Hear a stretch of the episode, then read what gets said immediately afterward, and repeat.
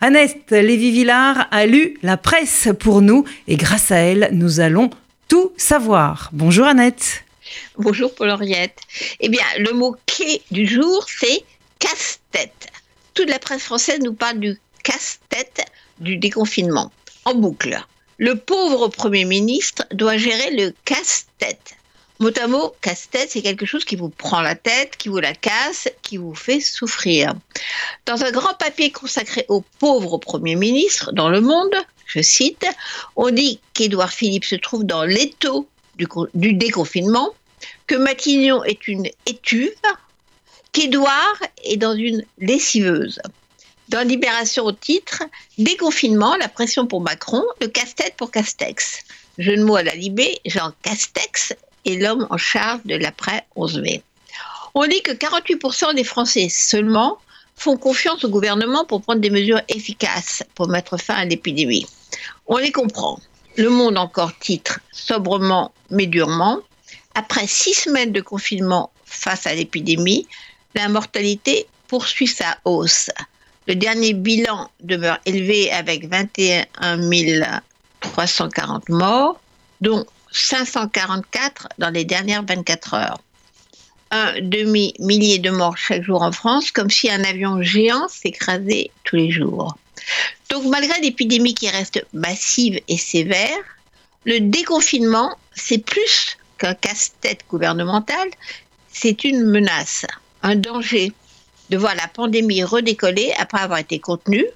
En effet, une première étude nous dit que grâce à ce fameux confinement, 60 000 morts ont été évités en France.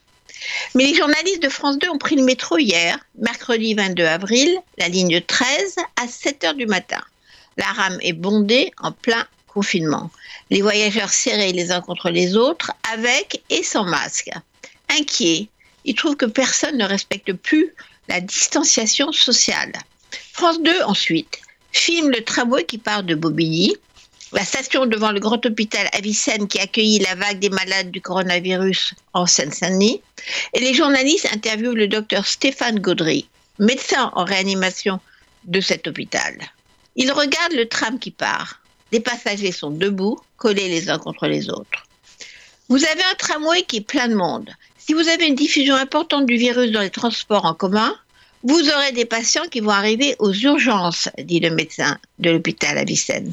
Des patients qui vont arriver dans les services de réanimation, des patients qui vont mourir.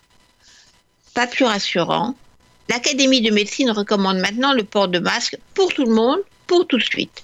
Le casse-tête toujours pour ce gouvernement qui n'a cessé de sous-estimer l'importance d'avancer masqué et maintenant nous propose des sous-masques fabriqués en tissu qu'on pourra peut-être acheter au supermarché, une bonne raison d'aller se faire contaminer en faisant ses courses.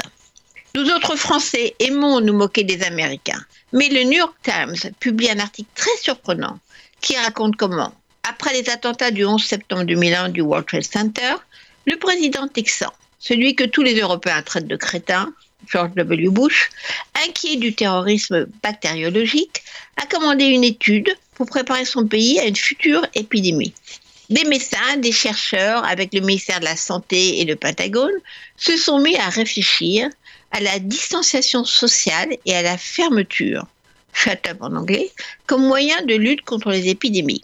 Ils ont commencé par étudier la grippe espagnole qui fit des ravages en 1918. Leur rapport a mis au point la distanciation sociale en mesurant, par exemple, les distances nécessaires entre les sièges de bus ou les tables d'écoliers, et à quel moment il faut décider de fermer, de confiner. Donc, l'Amérique était prête pour une épidémie.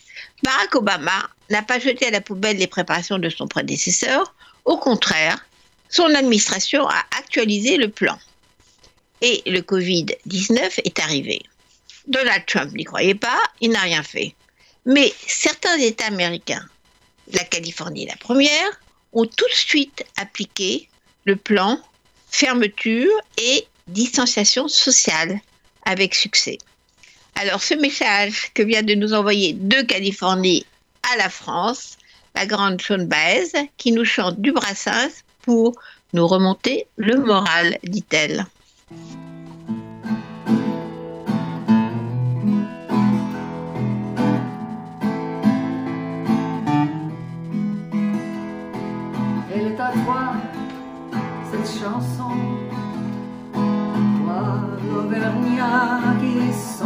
croissant m'a donné quatre bouts de bois. Comme dans ma vie il faisait froid, toi qui m'as donné le feu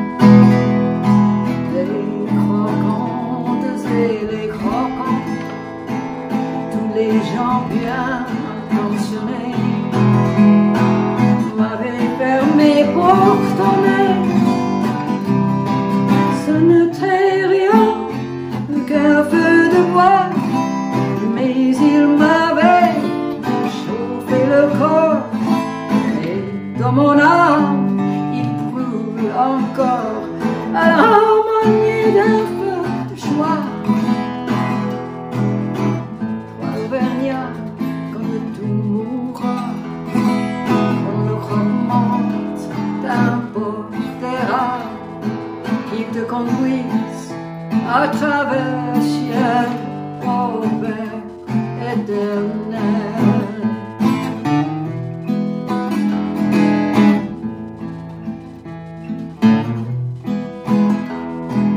Elle est à toi, cette chanson. L'hôtesse qui sans façon m'a donné quatre bouts de pain. Comme dans ma vie, il faisait faim. Toi qui m'as ouvert la huche quand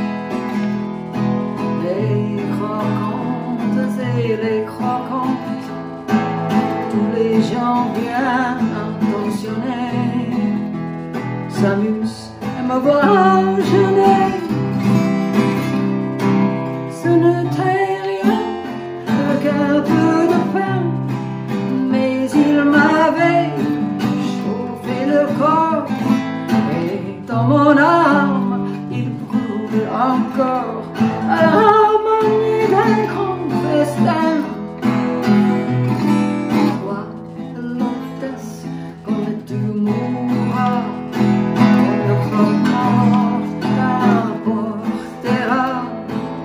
te conduise à travers ciel au Père